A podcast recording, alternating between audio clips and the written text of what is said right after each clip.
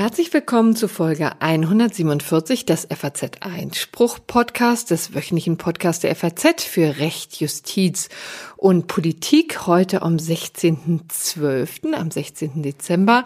Und am Mikrofon begrüßen Sie wie jede Woche Corinna Budras aus einem recht vollen Homeoffice und Konstantin van Linden, hallo. Ja, bei dir ist ja. es offensichtlich noch ein bisschen leerer als bei mir. genau, ja, also die, die, dritte Mitbewohner oder dritte Mitbewohnerin dann äh, vielmehr äh, lässt noch auf sich warten, aber kann jetzt jeden Tag soweit sein. Äh, aber dadurch können wir jedenfalls diese Folge noch ganz regulär aufnehmen. Das ist doch auch schön. Ähm, und die beginnt gleich, wie gewohnt, mit unserem Corona-Update. Äh, da hat sich ja in der vergangenen Woche eine ganze Menge getan. Es gibt jetzt doch wieder sehr viel drastischere Beschränkungen für das öffentliche Leben und zugleich ähm, stellt man sich auch die Frage, warum das eigentlich in der EU mit der Impfstoffzulassung so lange dauert, äh, wo der eine Impfstoff immerhin ja schließlich sogar hier in Deutschland entwickelt wurde und jetzt ist er in England und in den USA schon im Einsatz, aber bei uns noch nicht. Warum denn eigentlich? Äh, das werden wir uns mal näher anschauen.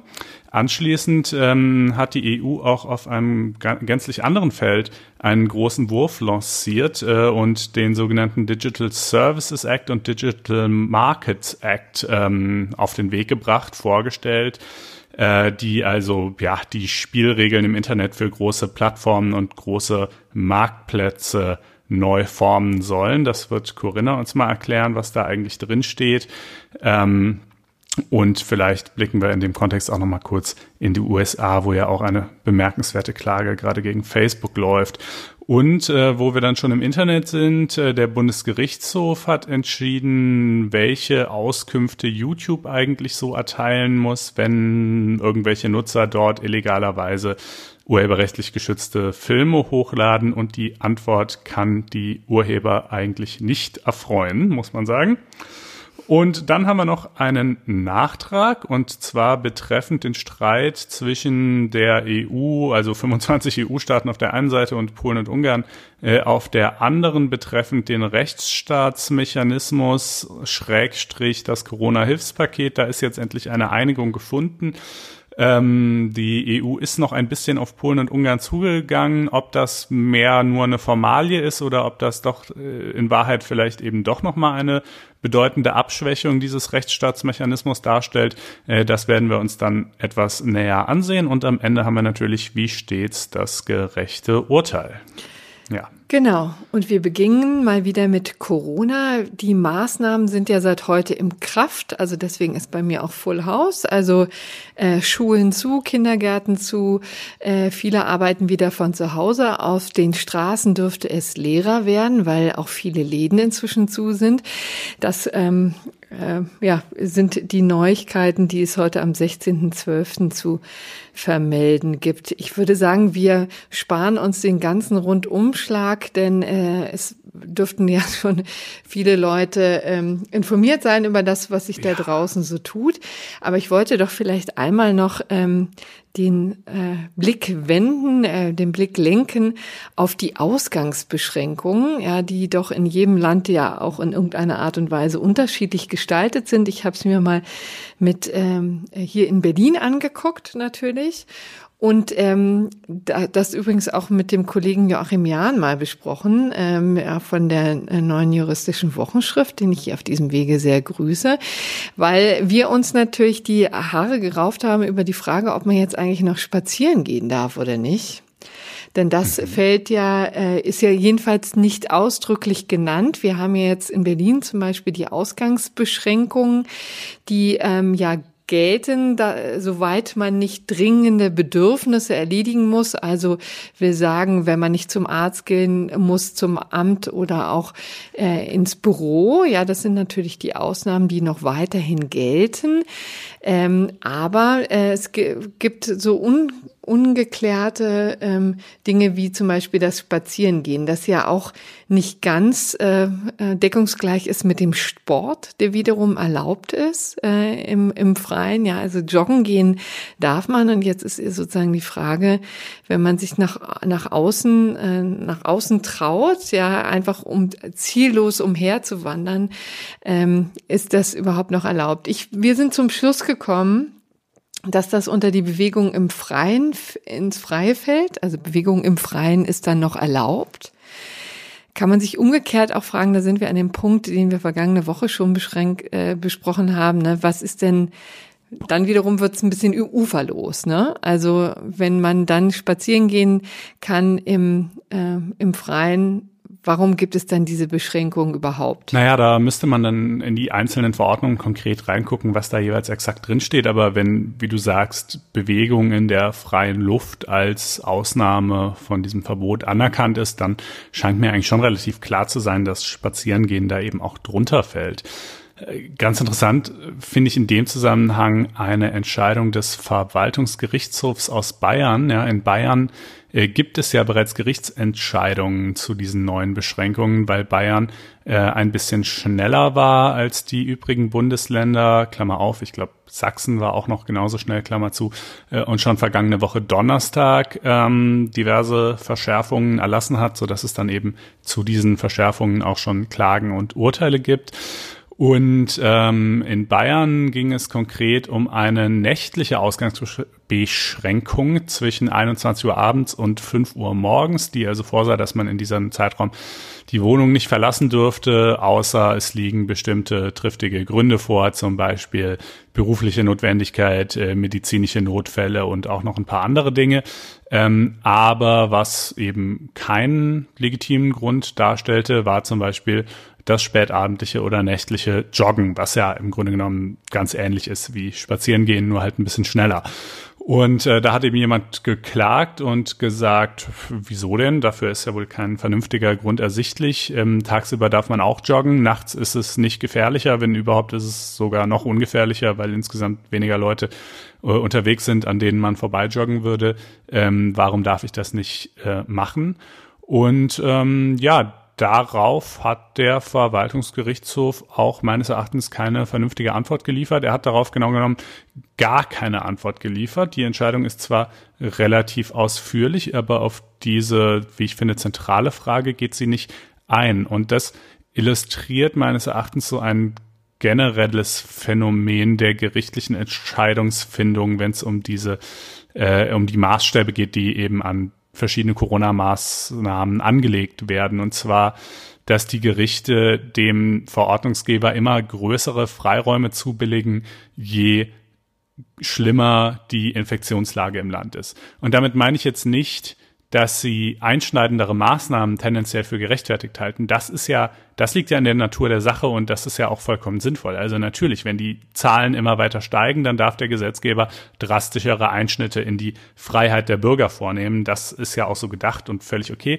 Aber ähm, was ich eben komisch finde, ist, dass äh, finde ich auch einfach die Gründlichkeit und Sinnhaftigkeit der Prüfung äh, dann leidet, je größer die Fallzahlen werden. Also äh, denn hier dieser Einwand mit dem nächtlichen Joggen, äh, der ist ja, wie ich finde, absolut stichhaltig und, äh, und es macht insoweit auch keinen Unterschied, ob wir eine 50-Tages-Inzidenz von 10, von 100 oder von 1000 oder von was auch immer haben.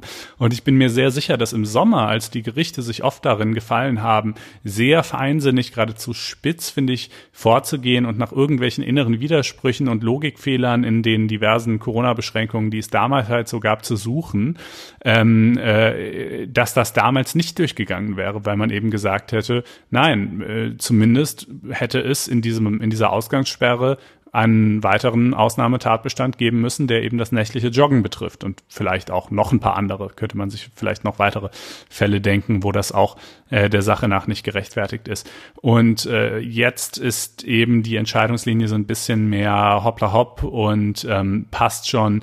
Äh, und wie gesagt, das ist, das ist nicht die Art von Freiraum, die man dem Gesetzgeber richtigerweise zubilligen sollte und zubilligen muss, im Sinne von sch schlimmere Situationen rechtfertigen einschneidendere Maßnahmen, sondern das ist meiner Meinung nach eben äh, eine falsche Art von Freiraum im Sinne von schlimmere Situationen rechtfertigen offenbar auch einfach erkennbar unsinnige Maßnahmen und äh, das ja kann man finde ich zu Recht kritisieren. Auf der anderen Seite ja mein Gott ist es jetzt auch vielleicht alles nicht so tragisch naja, also ehrlich gesagt, da das finde ich schon äh, ein bisschen schwierig. Also ich habe auch gestern wieder, als ich da durch die Berliner Verordnung mich blätterte, auch, also beziehungsweise wischte, das tut man ja heutzutage an äh, seinen digitalen Endgeräten, habe ich mich auch gefragt, also ich, ich komme einfach nicht drüber hinweg, dass wir wirklich in sehr merkwürdigen Zeiten leben und ich kann mich daran einfach nur sehr bedingt gewöhnen und das bedeutet nicht, dass man nicht das anerkennt, dass es wirklich eine Notlage ist und dass da auch drastische ähm, drastische Maßnahmen notwendig sind. Das werde ich überhaupt nicht in Abrede stellen. Aber tatsächlich, dass man ähm, drüber nachdenkt, ob das Spazierengehen im Freien, das ja nun auch der körperlichen Betüchtigung in irgendeiner Art und Weise dienlich ist, äh, dass man sich darüber Gedanken macht, ob man das darf in diesen Zeiten, ähm, finde ich schon wieder wirklich erschreckend. Auch das Joggen in der Nacht, finde ich, sollte selbstverständlich sein, genauso wie es auch am Tage selbstverständlich ist. Also ähm, das finde ich schon wirklich ähm, schwierig.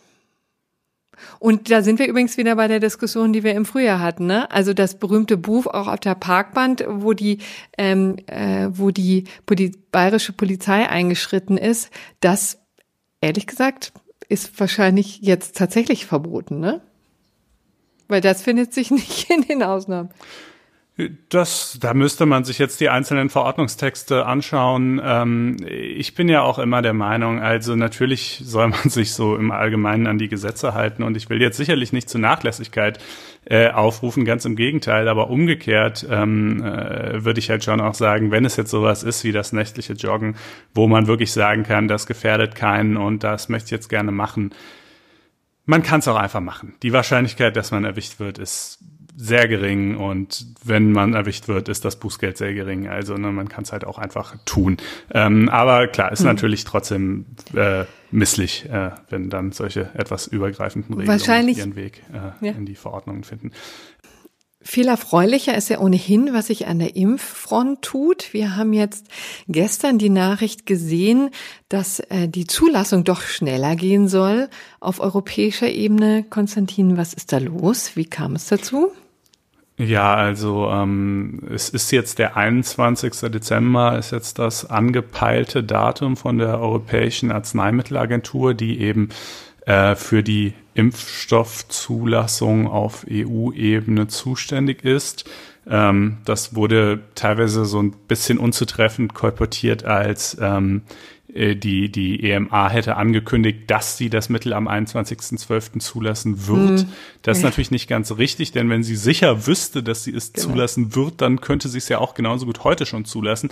Äh, es ist wohl vielmehr so, dass die EMA sagt, äh, am 21.12. werden wir unsere Prüfung abgeschlossen haben und dann entscheiden können, ob wir es zulassen. Und momentan spricht natürlich auch ganz überwiegend alles dafür, dass es wahrscheinlich zugelassen wird, aber sicher ist es natürlich nicht. Wenn es sicher wäre, dann könnte man es ja genauso gut schon heute machen.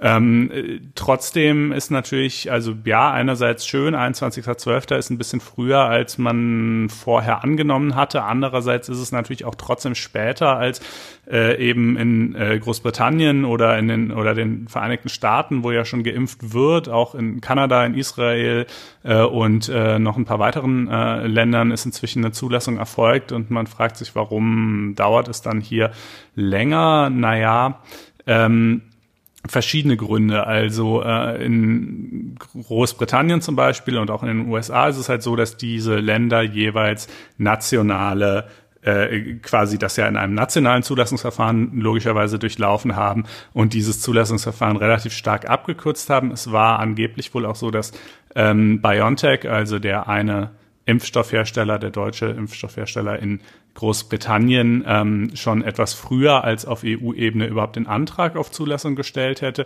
Und äh, Großbritannien hat wohl auch einen äh, dünneren Datensatz von BioNTech bekommen, also im Sinne von da gab es mhm. einfach noch weniger, was die dortige Zulassungsbehörde überhaupt hätte überprüfen können. Und ähm, ja, dementsprechend äh, dauert es halt bei der EMA etwas länger. Es ist halt die Frage, ob das unterm Strich wirklich so einen großen Unterschied macht, denn der Flaschenhals ähm, hinsichtlich der Durchimpfung der Bevölkerung äh, ist ja nicht nur die Frage, wann geht's mit dem Impfen los, äh, sondern auch, wie viele Impfdosen haben wir eigentlich in mm, welchem Zeitraum. Ja, und das werden ja nicht mehr. Also nur weil wir früher anfangen, ändert das ja nichts daran, dass Deutschland zum Beispiel, so ist es zumindest prognostiziert wahrscheinlich, bis Ende Januar ungefähr drei bis vier Millionen Impfdosen äh, haben wird. Und da jeder, der geimpft wird, zwei Impfungen benötigt, reicht das dann halt für 1,5 bis zwei Millionen Menschen. Und äh, der einzige Vorteil oder Unterschied bei einer etwas früheren Zulassung wäre eben, dass die ersten, die allerersten, die äh, geimpft werden, dann eben auch ein bisschen früher den Impfschutz haben. Das ist natürlich immer noch, wäre natürlich immer noch vielleicht besser, aber äh, man muss sagen, dass es jetzt keinen Riesenunterschied bedeutet. Ähm, und dass natürlich ein gründliches Durchprüfen dessen, der Daten, die, die die Unternehmen, also hier BioNTech und Pfizer sind jetzt eben die ersten, ähm, äh, für, bei, für die die Entscheidung der EMA bevorsteht, äh, dass das natürlich auch durchaus seinen Sinn hat. Ne? Dieser Impfstoff ist ja in absolutem Rekordtempo entwickelt worden, was super erfreulich ist und ein Riesenerfolg. Ähm, aber da kann es nicht schaden, sich das genau anzusehen, hm. denn man muss ja gar kein, man muss ja gar kein prinzipieller äh, äh, Gegner des Impfens oder Impfkritiker sein, um trotzdem zu sagen, hm, naja, aber hier bei so einer, bei so einem extrem schnellen Verfahren habe ich vielleicht ein etwas mulmiges Gefühl, ja. Und ähm, wobei insofern, an dieser äh, Stelle muss man vielleicht sagen, dass es wirklich ein System ist, was schon seit ich glaube 20 Jahren erforscht wird, ne, was noch nicht zum Einsatz kam, aber es ist jetzt nichts, was sozusagen seit Januar aus dem Boden gestampft wird. Das ist eine sehr umfassende Forschung und sehr kompliziertes Verfahren gewesen, aber natürlich für den Coronavirus als solchen natürlich hm. aus dem Boden gestampft. Ne? Das stimmt ja. schon. Nur vielleicht an dieser Stelle sei das mal zu diesem ähm, doch recht umfangreichen neuen Verfahren gesagt. Ja. Und äh, hinzu kommt natürlich auch noch, es ist ein, auch ein bisschen scheinheilig, wenn jetzt deutsche Politiker Jens Spahn zum Beispiel so auf die EU schimpfen, dass das doch alles zu bürokratisch sei und zu lange dauere, denn es stünde ja durchaus jedem Mitgliedstaat, auch Deutschland, frei, äh, im Zuge einer nationalen Notfallzulassung den Impfstoff auch äh, schon heute oder morgen mhm. oder wann auch immer zuzulassen. Das ginge. Ähm, das so würde aber nicht Großbritannien gemacht. ja gemacht hat. Ne, genau, Großbritannien hat's gemacht. Die sind zwar ja schon aus der EU raus, aber insoweit glaube ich äh, eigentlich eben äh, da aufgrund dieser Übergangsbestimmung unterfallen sie ja eben eigentlich schon noch äh, dem europäischen Recht auch hinsichtlich der Zulassung von Impfstoffen und die haben eben einfach von dieser nationalen Ausnahme Gebrauch gemacht. Der, warum macht Deutschland oder warum machen andere EU-Staaten das nicht? Ja, verschiedene Gründe. Zum einen einfach der Wunsch nach einem äh, abgestimmten Vorgehen, zum anderen die ähm, vielleicht, ich weiß nicht, welche Rolle das jetzt wirklich im, im politischen Prozess spielt, aber die Tatsache, die, die Frage der Haftung, ja, also wenn nämlich äh, so eine nationale Notfallzulassung erteilt wird und es dann zu irgendwelchen Impfschäden kommen sollte, mhm. dann würde auch der Staat dafür haften und nicht der Hersteller des Impfstoffs. Genau, das hatten wir letzte Woche, ne? Ja, genau. Ähm, also ich weiß nicht, ob das jetzt tatsächlich der ausschlaggebende Aspekt äh, ist, aber jedenfalls diese Möglichkeit bestünde. Andererseits, also ich, ich verstehe schon, dass es man sich ein bisschen wundert und es ein bisschen ärgerlich findet, dass es irgendwie zwei, drei Wochen länger dauert, aber eigentlich würde ich doch sagen, die Freude überwiegt, dass es überhaupt so unfassbar schnell ging, viel ja, schneller als fast alle Experten im Frühjahr äh, vorhergesagt haben, dass es möglich sein würde, einen Impfstoff zu entwickeln. Hm. Insofern. Und der Schlungelkurs von Herrn Spahn liegt auch vielleicht dran, dass er ja wirklich nicht ähm, dass er wirklich ziemlich übel vor, vor der Bild hergetrieben wird, ne? Oder wie sagt ja, man, die ja, Bild ja. treibt ihn vor sich her, ne? Die Schlagzeilen, die wir jetzt gestern zum Beispiel gesehen haben, ne? Diese, diese Toten gehen auf das Konto der EU, ne? Weil die nicht ähm, nicht schnell genug den Impfstoff hm. rüberrückt, hm. äh, so jetzt ja, mal zugespitzt gut, ja. äh, zusammengefasst, wie die Berichterstattung in dem Bild war. Ähm, das ist natürlich wirklich auch, äh, also da kann ich schon ver verstehen, dass man als Politiker so ein bisschen auch die Nerven verliert. Wir sind ja jetzt alle auch durch. Aber wir freuen uns auf den Impfstoff und womöglich geht's dann schon um Weihnachten herum. Und wir sehen die ersten Bilder aus Deutschland, wie die 80-Jährigen dann geimpft werden in ihren Pflegeheimen. Denn da ist die Situation ja wirklich ganz, ganz äh, eklatant, schlimm. Ja. Ne? also nach der Entscheidung der EMA muss dann noch die Kommission das bestätigen. Das wird aber voraussichtlich binnen 24 Stunden oder so erfolgen. Äh, und dann müssen die Mitgliedstaaten nochmal okay sagen und dann die Hersteller, also BioNTech sagt, äh, dann, sobald das sozusagen grünes Licht da ist, können sie binnen weniger Stunden äh, mit der Auslieferung des Impfstoffs beginnen. Insofern, ja, in der Tat könnte durchaus sein, dass noch bis zum Jahresende die ersten Leute auch in Deutschland geimpft werden. Man kann es nur hoffen. Ähm, genau. Ja, ich glaube, dass das reicht wahrscheinlich zu Corona oder haben wir noch was Wichtiges? Vergessen? Würde ich sagen. Und dann kommen wir jetzt zu den Regulierungen, die die Europäische Kommission im Digitalsektor plant. Ähm, mhm. Das ist ein ziemlich großer Wurf, den äh, die ähm, Wettbewerbskommissarin ähm, Vestager gestern vorgestellt hat, zusammen mit dem Digitalkommissar äh, Monsieur Breton. Ähm, und da soll es natürlich Google, Amazon, Facebook, an den Kragen gehen, um das jetzt mal etwas salopp zu formulieren. Es äh, werden jetzt einfach die Zügel enger gezogen. Ne? Wir haben ja die ähm, letzte wirklich sehr große Regulierung vor 20 Jahren gesehen mit der E-Commerce-Richtlinie, wo aber im Wesentlichen eigentlich nur der Boden bereitet wurde für diese Digitaldienste, die natürlich damals noch recht klein waren und die man auch nicht abwürgen wollte. Und dann haben wir ähm, als letzte Regulierung in diesem Bereich ähm, die Urheberrechtsreform gesehen, ähm, wo es auch schon darum ging, die äh, Digitalkonzerne stärker in die Haftung zu nehmen. Die wird übrigens gerade noch umgesetzt in Deutschland.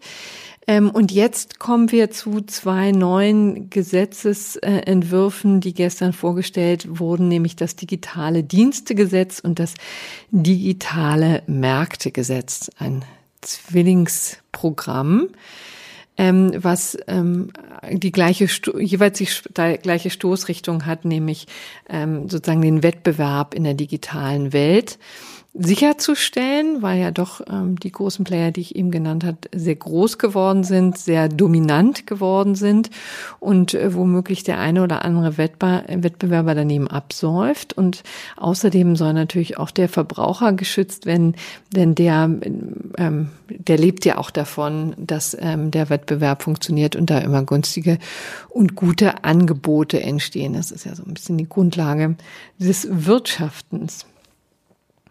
Ja, und jetzt wollen wir uns vielleicht mal angucken, was in den einzelnen ähm, Gesetzen ähm, steht. Also wie gesagt, es geht darum, die Plattform stärker in die Haftung zu nehmen. Und auch da, das haben wir jetzt auch in den letzten Gesetzesvorhaben immer wieder gesehen, auch die Sanktionen zu verschärfen. Also Verstöße, die ähm, jetzt das Dienstleistungsgesetz äh, oder das digitale Dienstegesetz betreffen, können immerhin sechs Prozent des globalen Jahresumsatzes betreffen. Und bei den digitalen Märkten, die jetzt konkret auch auf Google und Amazon zielen, ähm, sind das ähm, schon Jahresumsätze Umsätze von ähm, 10 Prozent, die da abgegriffen werden können. Das sind natürlich immer Höchstmarken, ne? aber äh, die auch selten ausgeschöpft werden. Aber das Drohpotenzial ist natürlich ähm, gewaltig. Vielleicht auch noch ein Wort zu den Plattformen, die es trifft. Da hat man eine Grenze von 10 Prozent der Bevölkerung in der EU eingezogen. Also ähm, es müssen Plattformen sein, die mehr als 45 Millionen Nutzer haben. Mhm. So, und ähm, da ist es eben so, dass ähm, das digitale Märktegesetz ähm, die, das Leben der Kommission wesentlich einfacher macht. Wir haben ja gesehen, wie sie sich doch in den vergangenen Jahren ziemlich die Zähne ausgebissen hat an Google zum Beispiel, hat natürlich der eine oder andere wirklich auch große Bußgeld verhängt, über das wir auch schon gesprochen haben. Das ging ja auch in den Millionen, Milliarden Bereich, aber das war eben immer äh, schwierig ähm, dann und sehr langwierig, Google da diese ähm, Markt, ähm, marktschädlichen Praktiken vorzuwerfen. Und deswegen hat man jetzt einen Katalog erstellt, ähm, die von, von Praktiken, die verboten sind. Also das sind dann schwarze Listen, die dann abgearbeitet werden. Und da stehen dann so Sachen drauf, wie dass Nutzer nicht gezwungen werden, ähm, dürfen, ähm, sich bei einer Plattform zu registrieren, um einen anderen Dienst zu nu nutzen. Es muss auf ähm, Handys die Möglichkeit geben, auch vorinstallierte Apps ähm, zu ähm, äh, zu löschen wieder und es ähm, zielt natürlich auch auf die Fairness für Geschäftskunden. Das ist natürlich etwas, was vielleicht dem Verbraucher in den vergangenen Jahren nie so richtig aufgegangen ist. Aber Vorwürfe gegen Amazon wurden ja immer wieder laut, wo gesagt hat, die transalieren eigentlich die kleineren Anbieter. Ne? Denn Amazon funktioniert ja so, dass es ja gar nicht alles Amazon gehört, was die da verscherbeln, schon gar nicht selber alles produzieren. Das macht ähm, Amazon zwar auch, aber nur in sehr geringem Maße. Ansonsten wird ja sehr, sehr viel ähm, auch über Drittanbieter äh, verkauft über die Plattform, wo sozusagen Amazon nur der Gatekeeper ist. Und da wurde ähm, Amazon auch immer sehr vorgeworfen, ne, dass die dass die Hand drauf haben, auch welche Angebote angezeigt werden. Natürlich haben die ihre eigenen Angebote bevorzugt und erst später kamen dann die Angebote dieser Drittanbieter, so kleine Internetläden ähm, zum Beispiel, die da äh, Amazon genutzt haben. Und das soll alles ähm, wesentlich transparenter gestaltet äh, werden und soll eben ähm, auch ähm, geöffnet werden. Also Amazon soll nicht mehr die Möglichkeit haben, sich da auf unfaire Art und Weise auf, auf dieser Plattform voranzuschieben. Ja, oder auch, das war ja, glaube ich, auch der Vorwurf, dass sie quasi die Informationen, die sie ja über die Verkäufe der Drittanbieter haben, die ja. von Amazon abgewickelt werden, nutzen, um diesen Drittanbietern dann mit ihren eigenen Angeboten Konkurrenz zu machen. Also was weiß ich, die sehen hier bei dem Drittanbieter sowieso der, keine Ahnung, die Fahrradtasche sowieso, die läuft super, damit macht er einen riesen Umsatz dann äh, stellen wir die jetzt mal, stellen wir dafür jetzt mal ein eigenes Angebot rein, äh, 5 Cent günstiger und weiter oben in den Suchergebnissen, so ungefähr, ja, also vielleicht ein bisschen vereinfacht ausgedrückt. Äh, und dieses, dieses Zusammenführen von Daten, äh, um denen gezielt Konkurrenz zu machen, das soll zum Beispiel, glaube ich, verboten sein. Mhm. Ähm, und Bezüglich Apple war auch was, ne? Irgendwie, dass die, die Exklusivität des App Stores äh, gerät, glaube ich, auch ins Wanken. Äh, da gab es ja neulich einen Riesenstreit zwischen Apple und dem Spielehersteller Epic Games, mhm. die, glaube ich, ich bin ja wirklich ein bisschen raus, was die Spieleszene betrifft, aber ich meine, die würden Fortnite herstellen oder so. Und äh, die sind jedenfalls über diesen Streit aus dem, aus dem App Store rausgeflogen. Ähm, und äh, das soll aber jetzt, glaube ich, nach dieser, nach dieser digitalen Märkte-Richtlinie dann eben auch künftig verpflichtend werden, dass es noch andere Möglichkeiten geben muss, abseits de, der, des, der von Apple vorgesehenen Pfade, um überhaupt Zeug auf seinem iPhone installieren zu können. Hm. Das ist ja auch etwas, was ich mir vorstellen kann, dass Apple das nicht ganz besonders, äh, nicht, nicht, überhaupt nicht gefällt, ne, weil die natürlich auch das als Qualitätsmanagement sehen. Ne? Also natürlich gab es da immer wieder auch Situationen, wo äh, dann Geschäftspartner dadurch sanktioniert wurden, aber letztlich ist das natürlich auch ein Vehikel gewesen, also die Apps ganz besonders äh, genau zu prüfen und auch das äh, ist ja durchaus im Sinne des Verbrauchers, ne? Denn ähm, allzu schnell holt man sich da gerade mal, lädt man sich was runter, was äh, vielleicht dann ähm, Schwierigkeiten am Handy ähm, bedeutet, was wo man, wo man sich dann vielleicht ähm, äh, sogar was ins Handy reinholt, was äh, man lieber nicht haben möchte. Da ist es schon irgendwie ganz hilfreich, wenn der ähm, wenn Apple, also der Hersteller, das jedenfalls ganz genau prüft, was überhaupt zugelassen wird, war also ein Qualitätsmanagement-Tool und das hat aber dazu geführt, dass es auch ähm, den Wettbewerb verzerrt hat, ne? An ja, absolut. Stellen. Also gerade ein weiteres, glaube ich, prägnantes Beispiel ist ähm, die Spotify-App. Ja, Spotify steht ja in einem gewissen Konkurrenzverhältnis zu Apple, weil Apple mit Apple Music ja selber so einen Dienst anbietet, der so ähnlich ist wie Spotify. Und ähm, Spotify wollte in seiner App also anbieten, dass man da ein bezahlpflichtiges Abo über die App abschließen kann, was es ja auch in ganz vielen anderen Apps auch gibt. Ja, mhm. es ja diese, dieses Freemium-Modell, man kann sie erstmal kostenlos nutzen, aber wenn man dann bestimmte Funktionen haben will, dann muss man halt ein Abo abschließen und das geht direkt aus der App heraus. Und das hat Apple de facto unterbunden bis heute. Wenn du das, du musst jetzt umständlicherweise, wenn du ein Bezahlabo bei Spotify willst, musst du an deinem PC oder sonst wo im Browser auf Spotify.com gehen und das da machen und dann funktioniert das erst in der App. Äh, Und ähm, da sagt Spotify natürlich ganz klar, Nein, nein, nein. Das Argument von Qualitätssicherung oder, oder Schutz der Nutzer vor irgendwelchen missbräuchlichen Praktiken oder einheitliche Standards oder so, das ist zum Beispiel in diesem Fall nur vorgeschoben. darum geht es Apple in diesem Fall zumindest überhaupt nicht, sondern es geht einfach darum, äh, unser Angebot möglichst unattraktiv zu machen und dadurch Apple Music zu pushen unabhängig, also ne, so diese Art von Vorwürfen steht halt immer mal wieder im Raum und und äh, das soll jetzt eingeschränkt werden. Den App Store darf es natürlich weiterhin geben, so ist es ja nicht, aber es soll eben auch verpflichtenderweise auch Alternativen geben müssen. Ja. Wichtig wäre vielleicht jetzt nochmal ein Hinweis auf das ähm, zweite Gesetz, also das ähm, digitale Dienste-Gesetz, was da ebenfalls gestern vorgestellt wurde. Ähm, und wie gesagt, was ja in die gleiche Stoßrichtung hat, nämlich die, ähm, die Plattformen wie YouTube ähm, stärker in die Haftung zu nehmen, ne? schlicht und ergreifend. Also wir haben auch hier das gleiche Prinzip, äh, wie gesagt, in der Urheberrechtsrichtlinie, ähm, die jetzt umgesetzt wird. Da hat man eben gesehen, dass man mit dem Ansatz, den man vor 20 Jahren ge äh, gewählt hat, nämlich eigentlich die Plattform völlig aus der Haftung zu entlassen, nicht besonders viel weit also nicht, nicht weiterkommt hier in der, ähm, in der modernen Welt, also in der Welt, wie sie sich jetzt darstellt, weil ähm, einfach die digitalen Plattformen wie YouTube ja zu mächtig, einerseits zu mächtig geworden sind, aber andererseits auch ähm, zum ähm, Tor für ähm, oder für, als als Plattform für Hass und und ähm, und Mobbing geworden ist, ne und vor allen Dingen Falschnachrichten. Also es ist ja eine ein ganzes äh, Ökosystem, das sich da entwickelt hat und was zunehmend auch das Netz ähm, ver, ähm, ja, vergiftet.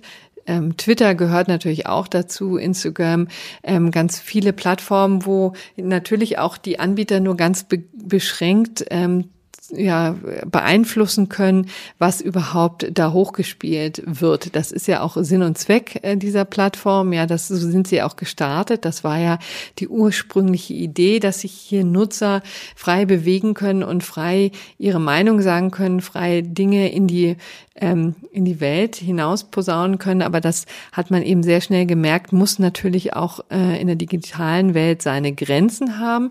Man ist jetzt hier nicht dazu übergegangen, bei dem digitale Dienste gesetzt, dass man ähm, grundsätzlich die, ähm, die, die Haftung so erweitert hat, dass die von sich aus schon illegalen Content aufspüren müssen. Das ist der Weg, den man nicht gewählt hat. Der wäre auch wahrscheinlich ziemlich unpraktikabel, weil ähm, es ja einfach unfassbare Mengen gibt, die da jedes, jeden Tag hochgeladen werden, ähm, unfassbar viele Posts äh, jeden Tag auf den Weg geschickt werden. Da wird man natürlich ähm, nicht mit einer ähm, mit nicht mit einer kompletten Öffnung der Haftung rechnen können, aber immerhin ähm, wurde der äh, die Maßgabe verschärft, dass eben die Anbieter, sobald sie davon Kenntnis gelangen, äh, erlangen, auch konkrete Schritte einleiten müssen. Das ist analog zu dem Gedanken, der, den wir hier in Deutschland ja schon mit dem Netzwerkdurchsetzungsgesetz verfolgen. Und das wird auf EU-Ebene jetzt auch noch weiter vorangetrieben. Also sobald eine, eine Plattform Kenntnis davon hat, dass es illegalen Inhalt auf, ähm, darauf gibt, ähm, muss eben das Unternehmen tätig werden, muss das prüfen, den Inhalt prüfen und zwar zügig prüfen. Ich glaube, genauer äh, ist es im Moment noch nicht vorgesehen, muss zügig prüfen und dann auch so äh, schnell wie möglich die Inhalte löschen und runternehmen von der Plattform, wenn ähm, das Unternehmen zum Schluss gekommen ist, da gibt es tatsächlich illegale ähm, Inhalte, um die wir uns kümmern müssen. Also illegal jetzt nicht im Sinne von Urheberrechtsverstoß, nein, dafür nein. gibt's ja eben die Urheberrechtsrichtlinie, die diesen Aspekt regelt, sondern es geht jetzt hier mehr um Hasshetze und Mobbing und so weiter. Ähm, und ich glaube, es ist ein bisschen, also die sozusagen die Liste von Äußerungen, die eben illegal in diesem Sinne des Wortes sein sollen. Hm, die strafbare Beleidigungen sind. Ne? Genau. Ich glaube, die ist ein bisschen enger als in Deutschland unter dem NetzDG.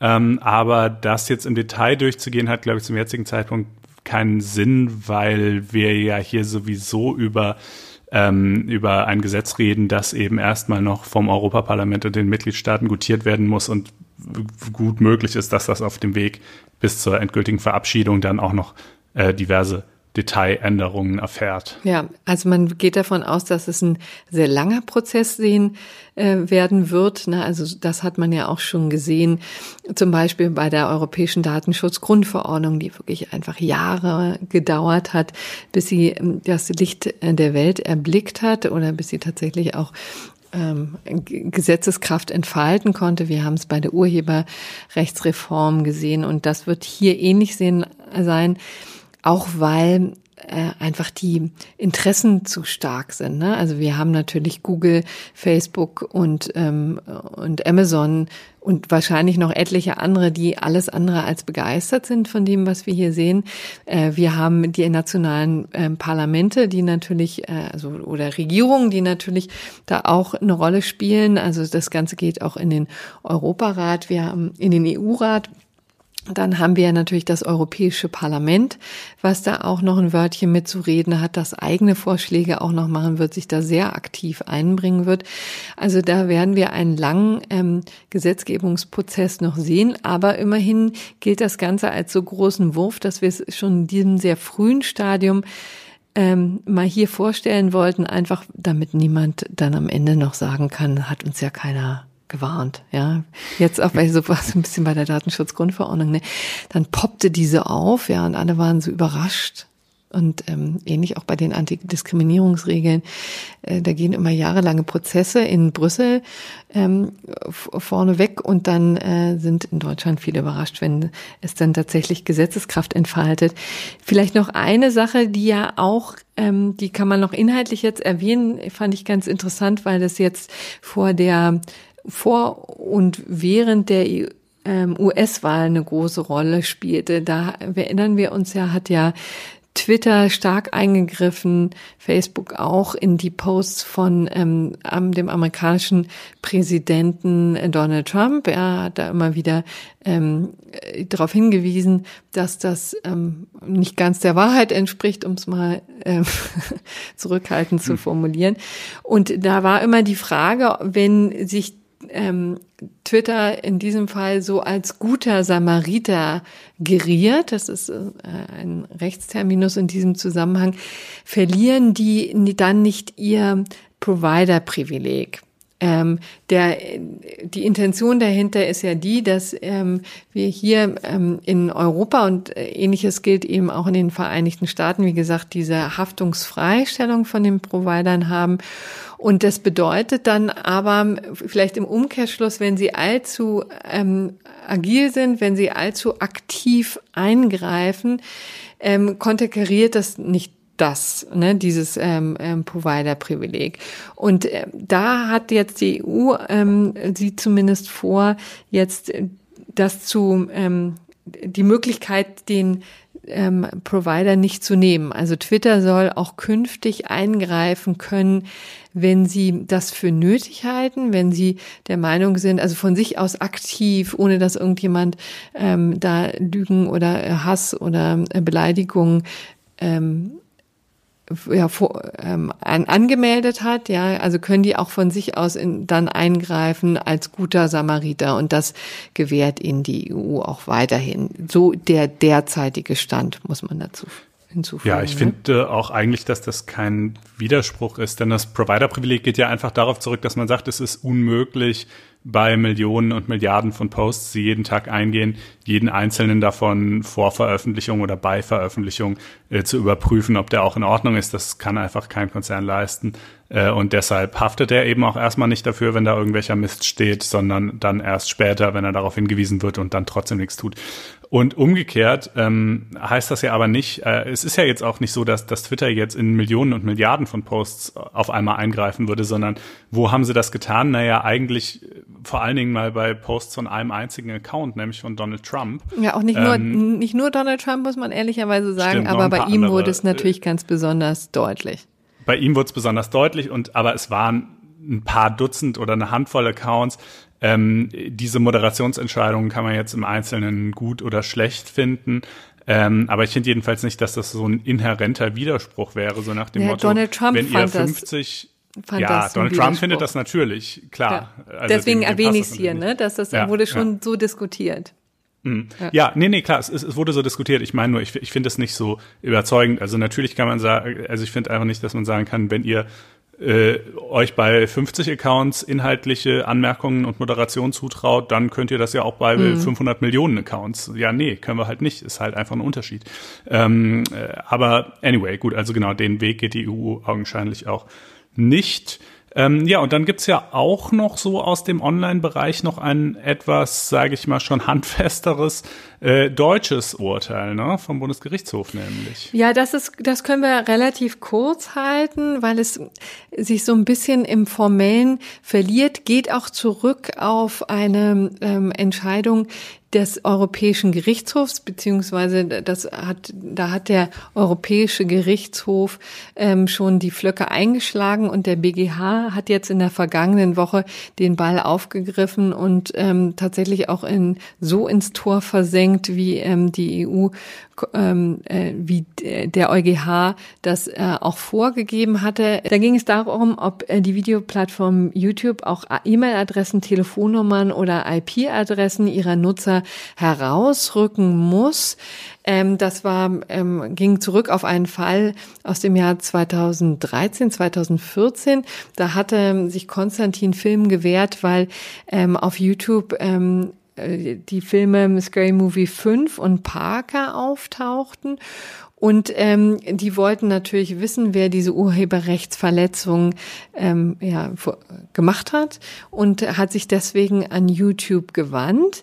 Ähm, die haben dann aber nur ähm, Name und die Postadresse rausgegeben, aber die, die ähm, haben sich dann als falsch ähm, erwiesen und ähm, das ist, war natürlich äh, frustrierend für Konstantin und die wollten, hatten dann die Hoffnung, dass sie über Telefonnummer, E-Mail und IP-Adresse ähm, denjenigen habhaft werden. Und da geht es jetzt ähm, relativ banal um die Frage, wie viel ähm, jetzt Auskunft geschuldet wurde. Er ist im ähm, Artikel 101 ähm, des Urhebergesetzes äh, ziemlich genau geregelt. Da stehen nämlich Name und Anschrift. Und jetzt war eben die Frage, was ist mit dem, mit der Wort, äh, mit dem Wort Anschrift eigentlich gemeint? Zählen dazu eben auch so diese zusätzlichen Informationen, die ja dann vielleicht interessanter sind als tatsächlich eine Postadresse, die äh, ins Leere führt und die auch nicht stimmt.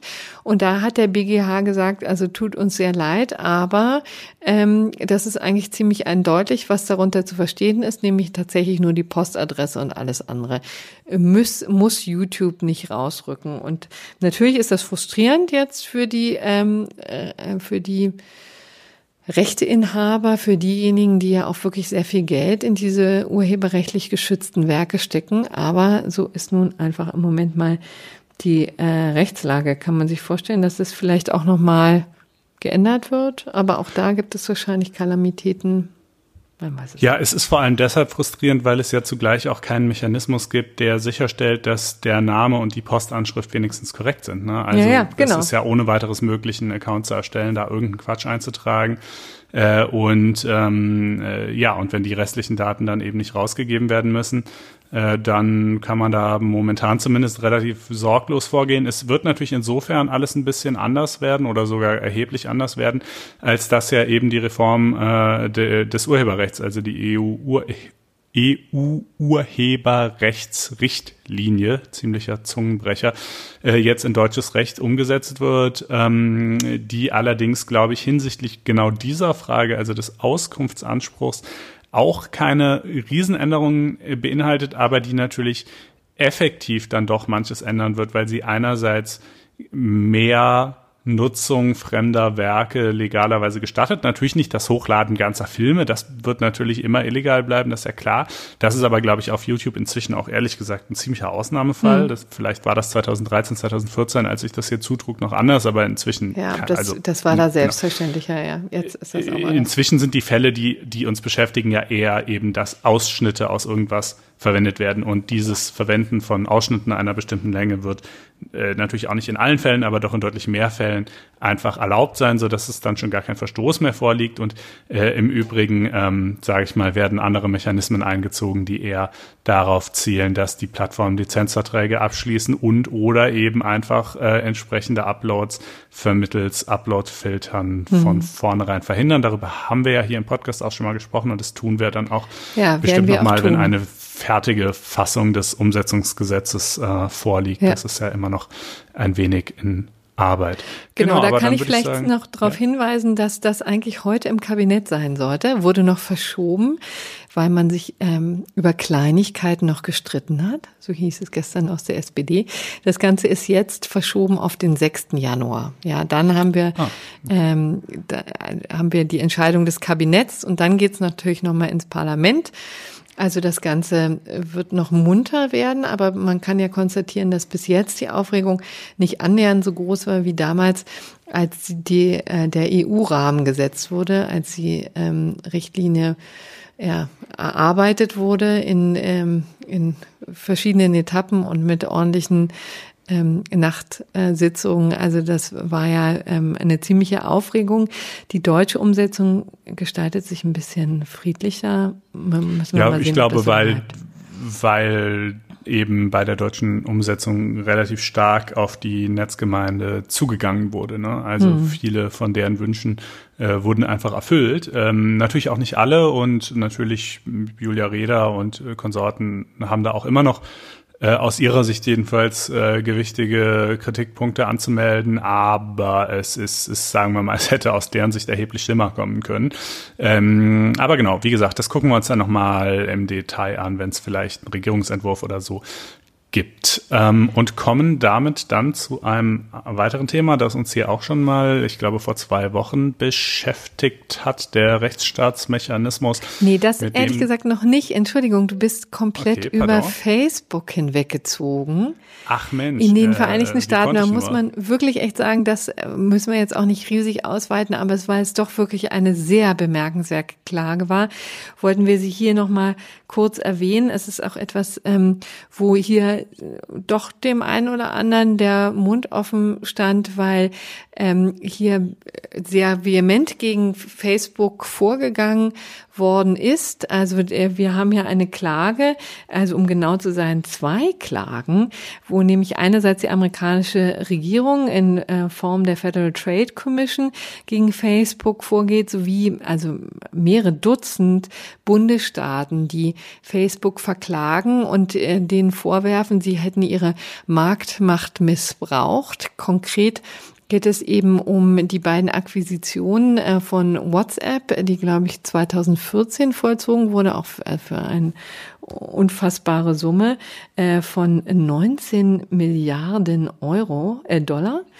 Und ähm, Instagram hat Facebook im Jahr 2012 gekauft für immerhin eine Milliarde Dollar. Und das Ganze will man ähm, jetzt wieder rückabwickeln, was so ein ganz interessanter Ansatz ist, muss man sagen. Hat man so auch nicht gesehen, denn die ähm, die Käufe sind ja durchgegangen. Offensichtlich gab es da eine Prüfung, die äh, abgesegnet wurde und die jetzt aber angegriffen wird mit diesem Kartellverfahren. Ähm, ähm, das bringt äh, Facebook auch ziemlich auf die Palme. Die äh, werfen natürlich ihr, der Gegenseite genau das vor, nach dem Motto, ihr habt uns doch hier durchgewungen und jetzt habt ihr Bauchschmerzen äh, mehrere Jahre später und wollt uns an den Karren fahren. Sie werden das also mit aller Vehemenz ähm, äh, mit aller Vehemenz bekämpfen. Es geht im Wesentlichen um den ähm, um den Vorwurf, ne, dass dass Facebook hier ähm, die kleineren Wettbewerber ungebührlich benachteiligt, also geradezu überrollt, indem die einerseits ähm, dann Dinge oder Features, die besonders gut anfangen, kopieren und selber übernehmen und äh, dann viel auf viel größerer Plattform ausrollen und deswegen dann ähm, die kleineren Wettbewerber so platt machen können und auf der anderen Seite, dass sie eben dann ähm, äh, auch losgehen und diese Wettbewerber aufkaufen. Dagegen versucht man jetzt mit dieser doch ziemlich äh, ähm, ja, einmaligen Klage vorzugehen. Ich weiß jetzt nicht, ob man wirklich einmalig sagen kann, deswegen habe ich hier so ein bisschen gestoppt. Es gab natürlich auch schon große Kartellverfahren ähm, gegen andere ähm, Konzerne. Wir hatten, also äh, vielleicht vielen in Erinnerung ist noch das Verfahren gegen Microsoft. Auch da stand am Ende ja ähm, tatsächlich die, ähm, die Gefahr, dass Microsoft zerschlagen werden muss. Das war auch, ist auch übrigens das, was jetzt hier droht. Also so heißt es zumindest immer. Man kann jetzt sagen, also wahrscheinlich ist sozusagen das ähm, uh, Untangling ähm, eher gemeint, also so ein bisschen das Verkaufen einzelner ähm, Geschäftsbereiche, wie zum Beispiel WhatsApp, könnte da eben drohen. Das heißt, finde ich, ist noch keine Zerschlagung von Facebook, denn Facebook als solches wird es ja dann auch dann doch noch ein Weilchen geben, aber ähm, es, es wird ziemlich viel jetzt gegen ähm, und ziemlich vehement gegen Facebook vorgebracht. Und äh, wie gesagt, bei Microsoft ähm, waren die ähm, Vorwürfe ja auch sehr harsch. Da hat man sich dann am Ende geeinigt mit dem Justizministerium ähm, und ähm, hat dann ähm, auf verschiedene Art und Weise versucht, die zu beruhigen. Das haben wir dann auch gesehen, dass Microsoft nicht mehr ganz so rigoros vorgehen durfte mit ihren mit der Vorinstallierung ihrer Produkte und so. Also ähm, und mit äh, die mussten ja auch ihre ihr Office-Paket so ein bisschen ähm, auseinanderbauen. Also da hat sich äh, hat sich damals einiges getan und es wird sich jetzt auch einiges tun. Es ist interessant, dass ähm, jetzt die Klage gegen Facebook und ähm, die Regulierung aus Europa so ziemlich zum gleichen Zeitpunkt veröffentlicht wurde. Also vergangene Woche wurde äh, die Klage eingereicht äh, in Amerika und gestern kam eben dieses Gesetzespaket von der EU, ist jetzt ähm, natürlich eher ein äh, Zufall gewesen, aber letztendlich zeigt es auch, sind das jeweils die Früchte von ziemlich langen Bemühungen der jeweiligen Regulierungsbehörden, da die Marktmacht von den großen Digitalkonzernen doch etwas zu brechen. Ne? Das beides ist, glaube ich, mindestens schon ein Jahr ähm, geht das zurück, äh, dass daran gearbeitet wird, auch sehr vehement ähm, dran gearbeitet wird. Und jetzt haben wir die ersten Zwischenschritte, um das mal zu sehen, zu sagen. Ja, genau. Gut. Da können wir dann ja. Aber jetzt kommen wir natürlich zu deinem Rechtsstaatsmechanismus. Genau, ja, der ist jetzt also, man hat da jetzt eine Lösung gefunden. Ich hatte es ja bereits dargestellt, in, als wir zuletzt darüber sprachen, dass Polen und Ungarn hier eigentlich kein wirklich durchgreifendes Druckmittel haben. Den Rechtsstaatsmechanismus selber können sie sowieso nicht verhindern. Sie können lediglich, wobei man lediglich hier in Anführungsstriche setzen muss, denn das ist ja trotzdem ganz schön gravierend, ähm, die Verabschiedung des europäischen Haushalts und des EU-Hilfspakets verhindern.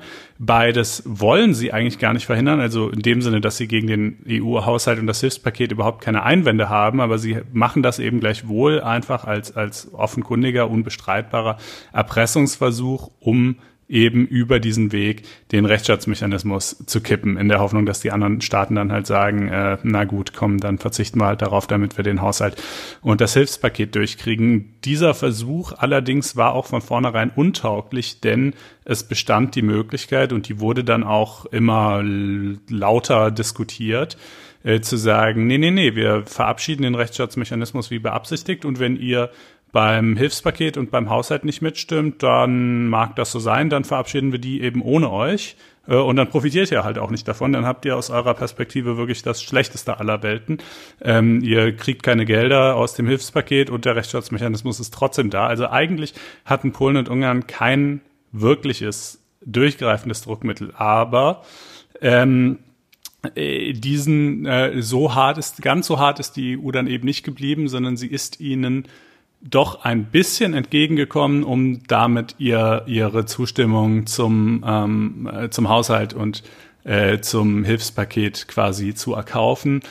Und äh, ob dieses kleine Entgegenkommen der EU, ob das jetzt eben tatsächlich so klein ist, wie man vielerorts hört, oder ob das nicht vielleicht doch äh, substanzieller ist, als es auf den ersten Blick aussieht, ähm, darüber gehen die Meinungen halt durchaus auseinander. Ne? Und wo, worin besteht dieses Entgegenkommen überhaupt? Das besteht darin, dass äh, der Europäische Rat eine ja Protokollnotiz, Interpretationshilfe, es gibt da so unterschiedliche Begriffe, unter denen das firmiert, ähm, abgegeben hat zu diesem Rechtsstaatsmechanismus. Diese Interpretationshilfe hat eigentlich keine Gesetzeskraft. Das ist mhm. einfach nur, wenn man so will, ein, ein politische Absichtserklärung, Beiwerk, ein bisschen Girlanden, die gewunden werden, wie auch immer.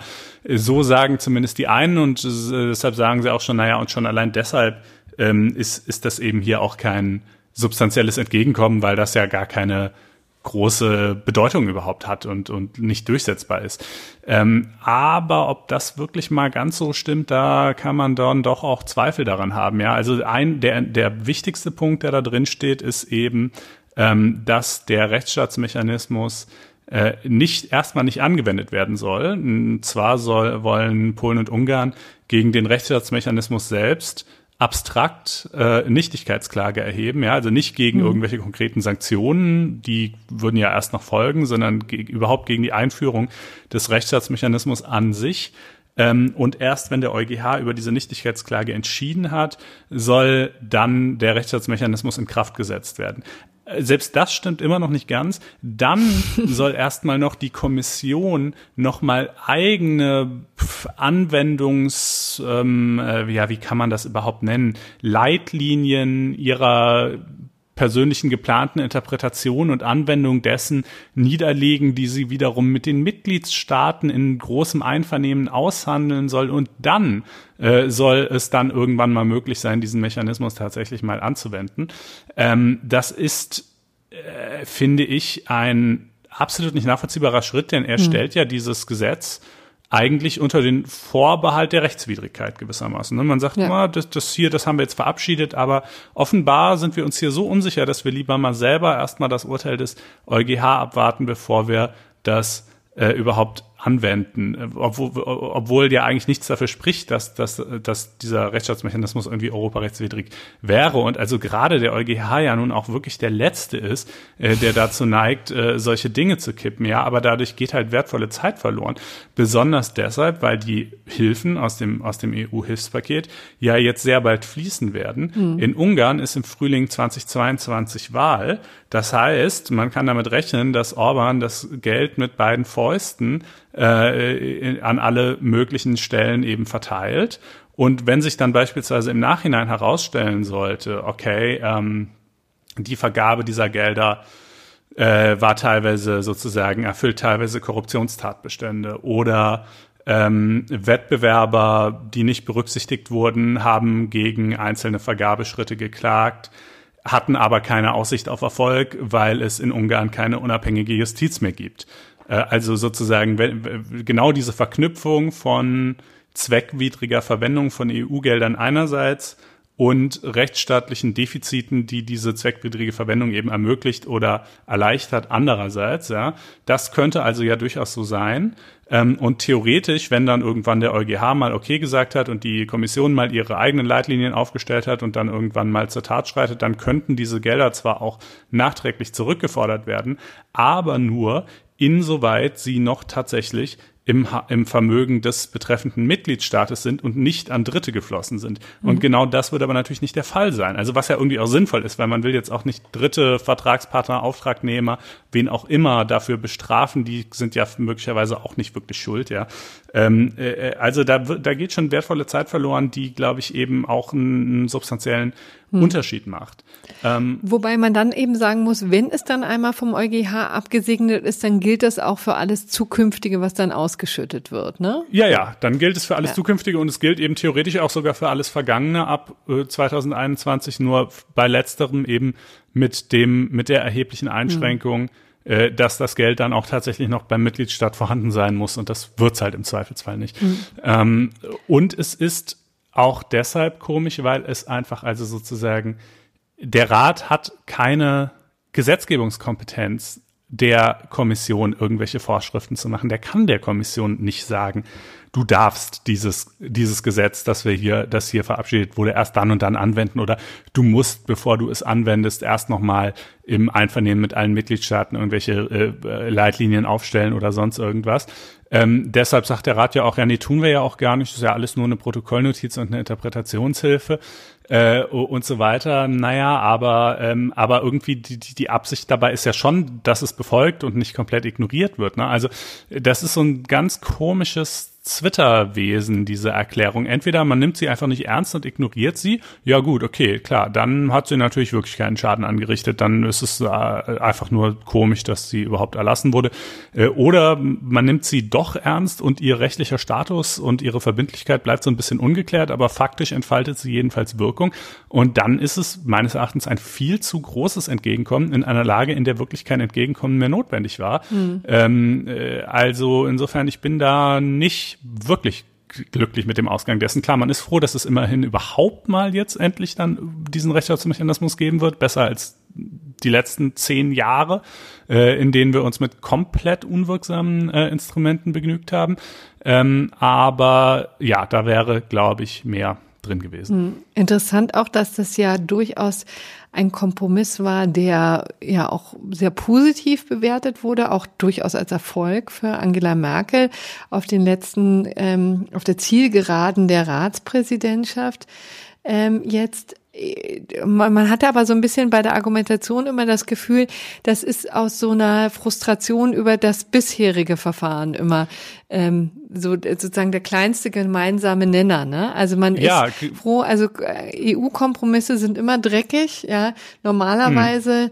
ähm, knickt die EU dann immer völlig ein und ähm, hier war man sozusagen froh, dass jetzt ähm, an dem ursprünglichen äh, Vorhaben festgehalten wurde und eigentlich nur jetzt ein bisschen eine Zeit äh, da eingesetzt hat, also dem Ungarn da ein bisschen Aufschub gegeben wurde. Mhm. So hatte ich das Gefühl, ne, dass, dass ja, die, so ist es. die Argumentation also die, war bei denjenigen, bei den Befürwortern. Ja, die Erwartungen, äh, was diesen Themenbereich angeht, sind halt inzwischen so niedrig, dass man auch, äh, auch Ergebnisse, die eigentlich echt zu wünschen offen lassen, schon als Erfolge feiert. Ähm, und äh, naja, also wie gesagt, ich, ich hätte mir da mehr vorstellen können, aber es ist jetzt, wie es ist. Und man muss mal abwarten. Es wäre natürlich auch hochinteressant, was eigentlich passiert, wenn die Kommission jetzt nächste Woche sagt, nee, ist uns egal, diese Protokollnotiz ist für uns ein rechtliches Nullum, wir gehen jetzt nach dem Rechtsstaatsmechanismus vor. Ähm, das wäre natürlich mal interesting, aber ich fürchte, das wird nicht ähm, passieren. Ja. Ähm, Nun dann kommen wir jetzt aber zum gerechten Urteil, oder? Dann kommen wir jetzt zum gerechten Urteil, so sieht es aus. Ähm, und das betrifft äh, ja Pro Produktvergleiche, die sich als Produkttests ausgeben. So muss man es wahrscheinlich nennen. Ich weiß nicht, ob du das schon mal erlebt hast. Ich habe es äh, kürzlich erlebt, als ich nach einem Massagesessel suchte. Ach, das ist ja hoch. Äh, du wappnest dich schon für deine Elternschaft, ja. Äh, ja, genau, da muss ich erstmal äh, richtig gründlich entspannen.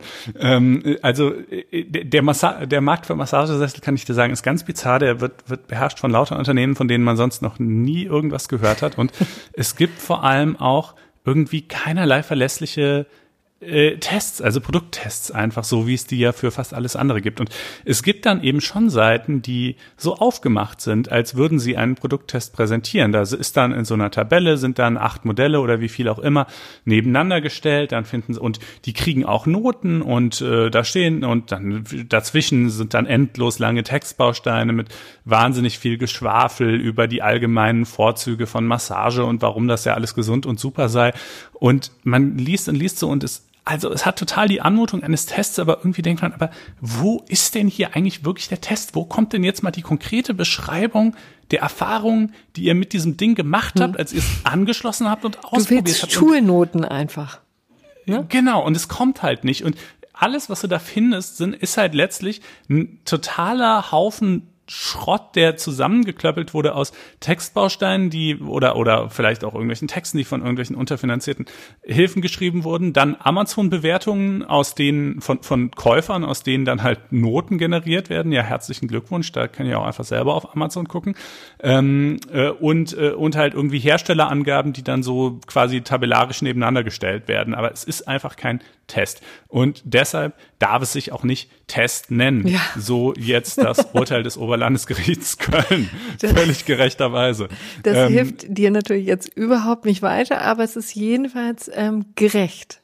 Es ist total gerecht. Das war auch, man, da muss ich sie dann ja auch mal in Schutz nehmen, weil ich sie an anderer Stelle schon oft genug kritisiert habe. Das war mal, finde ich, ein sinnvolles Verfahren der Verbraucherzentrale Bundesverband, ähm, äh, die hier nämlich eben die Kläger waren, äh, beklagt war. Also es hat offenbar unter anderem äh, den, das Unternehmen getroffen, welches die Domain test.net betreibt. Also diese Domain, äh, unter dieser Domain darf es eben sein äh, Zeug, was es da veröffentlicht, in Zukunft nicht mehr anbieten, weil es eben keine echten Tests sind. Ähm, und ähm, ja, genau, Entscheidung ist noch nicht rechtskräftig, also muss man gucken, vielleicht geht es noch zum BGH. Ähm, aber ich kann mir kaum vorstellen, dass der anders entscheiden würde. Und äh, ja, das ist das gerechte Urteil der Woche. Ja, und jetzt äh, bräuchten wir aber natürlich sachdienliche Hinweise ähm, auf vernünftige Massagesessel für dich. Äh, ja, Oder also ich, du, nee, ich habe ich hab inzwischen ja einen. Ich ah. habe inzwischen einen. Ich bin dann einfach mal in ein paar Läden gefahren und habe hab meinen eigenen Produkttest gemacht. Ach, sie dann bist du doch noch mal aus die Tür aus der Tür gegangen, hast es dir nicht liefern lassen, sondern Doch, ich habe ihn dann natürlich ja, im Endeffekt schon liefern lassen. Das geht auch gar nicht anders. Das wiegt viel zu viel das Ding, aber ähm, aber ich habe es erstmal vor Ort äh, getestet. Ja, siehst du, das ist auch ähm, vielleicht auch ja, das war hart mal ganz gut, so kurz vorm Ich Lockdown musste andere Menschen äh, äh, treffen und äh, mich unterhalten und so, das war nicht leicht. Aber ähm, ich bin da durchgekommen und kann mich jetzt in die Sicherheit, äh, in den sicheren Schoß meines Massagesessels zurückziehen. das ist also wahnsinnig komisch. Ähm, gut, dann komme ich mal, ähm, wenn es wieder geht, zu Besuch. Äh, aber du hast jetzt nun auch einiges vor. Ich wünsche dir, lieber Konstantin, wirklich von ganzem Herzen viel Glück für die kommenden Tage. Ja. ja, danke schön.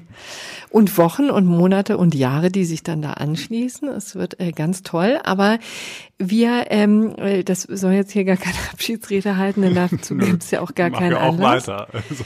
Genau, wir machen jetzt nur ein ganz kleines Päuschen äh, über die Weihnachtsfeiertage und das neue Jahr und äh, melden uns dann alsbald im neuen Jahr wieder. Bis dahin können Sie gerne mal die Corona-Verordnung ihre, Ihres jeweiligen Bundeslandes studieren, um äh, die Frage zu klären, ob man über Weihnachten mit seiner Mischpoke noch nach draußen gehen kann zum Spazierengehen. Ja, ist äh, ja auch nicht ganz wichtig, äh, unwichtig. Und ähm, ansonsten auch immer gewappnet sein für mögliche Argumentationen ähm, mit dem mit dem Ordnungsamt. Da, glaube ich, braucht man einfach nur ein bisschen Kreativität, um den von den Vorzügen des Spaziergangs zu überzeugen. Aber ja, dann hören wir uns im neuen Jahr wieder und wünschen frohe Weihnachten. Genau, bleibt gesund, macht's gut und bis dahin. Tschüss. Tschüss.